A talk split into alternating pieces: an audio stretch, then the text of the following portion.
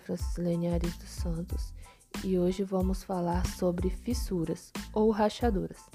As rachaduras nos pés são um problema super comum, resultado geralmente de uma mistura de espessamento da pele do calcanhar, impacto sobre ele e ressecamento por falta de hidratação regular.